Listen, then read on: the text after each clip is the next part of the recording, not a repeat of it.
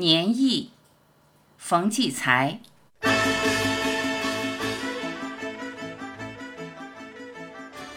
年意，亦如春意或秋意，时深时浅，时有时无。然而，春意是随同和风、绿色、花气和嗡嗡飞虫而来；秋意是承载黄叶、凉雨、瑟瑟秋风和凋残的风景而至。那么年意呢？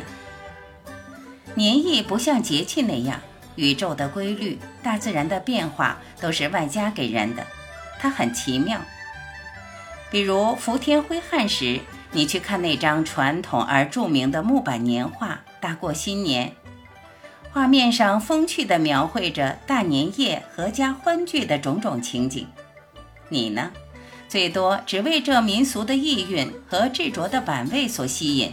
并不被打动，但在腊月里，你再去瞅这花花绿绿的画，感觉竟然全变了。它变得亲切、鲜活、热烈、火爆，一下子撩起你过年的兴致。它分明给了你以年意的感染，但它的年意又是哪儿来的呢？倘若还在画中，为何夏日里你却从中丝毫感受不到？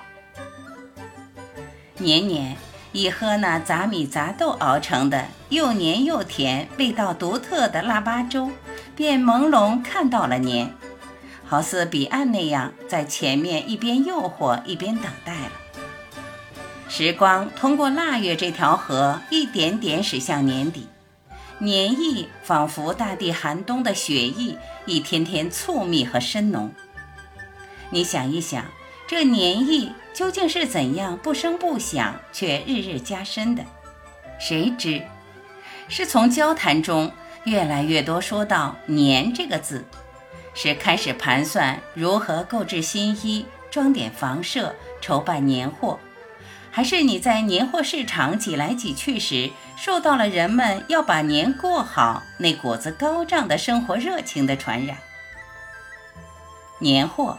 无论是吃的、玩的、看的、使的，全都火红碧绿、艳紫鲜黄、亮亮堂堂，生活好像一下子点满灯。那些年年此时都要出现的图案，一准全冒出来：松菊、蝙蝠、鹤脊、老钱、宝马、肥猪、刘海、八仙、喜鹊、聚宝盆。谁都知道，它们暗示着富贵。长寿、平安、吉利、好运与兴旺，他们把你围起来，掀动你的热望，鼓舞你的欲求，叫你不知不觉把心中的期望也寄托其中了。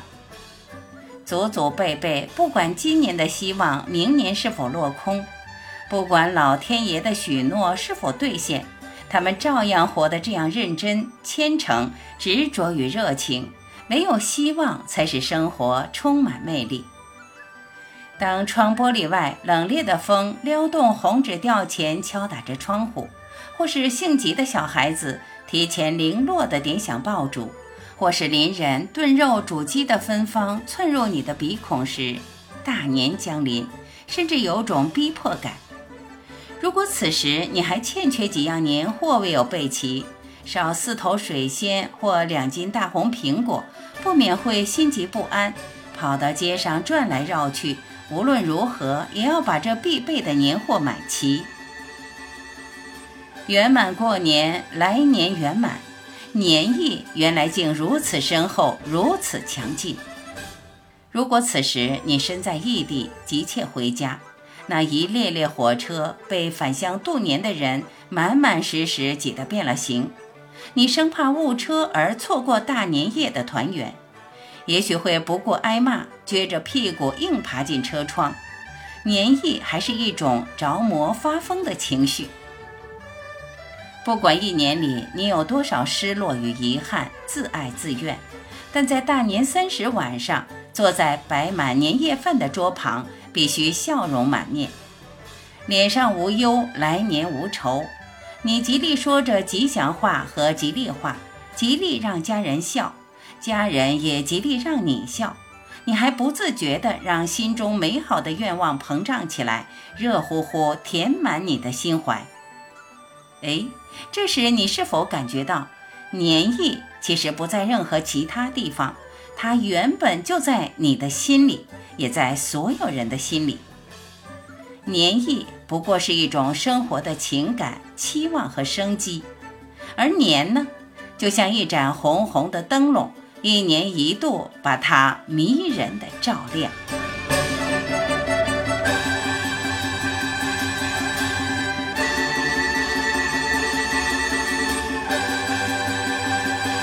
感谢聆听，我是婉琪，再会。